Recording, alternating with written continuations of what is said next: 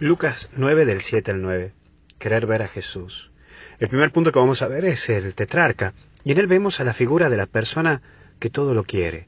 Esa persona que todo lo busca. No conoce límites. No tiene límites. Es el poder que te enseguece. Y no me refiero a solo dinero, ¿eh? No me refiero a tener más plata. Poder no es tan solo eso.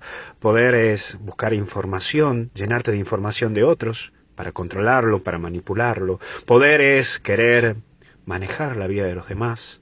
Poder es incluso creerte que sos más que el otro y lo trapeas.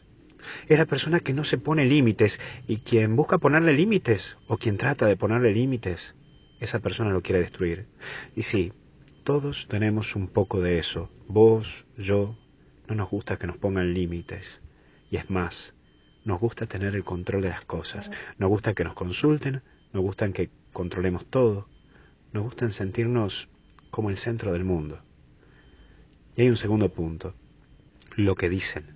Y en esto podría remitir a los cristianos fríos, disculpa que lo diga así, o el cristiano pecho frío, que solo escuchan de Dios, pero que no se penetran de Él. Es decir, que no le encaran a la Biblia, que no la buscan, que ni siquiera se animan a leer un párrafo, que no son capaces de llegarse a visitar a Jesús ahí en el Sagrario, en el Santísimo, o participar de una celebración eucarística.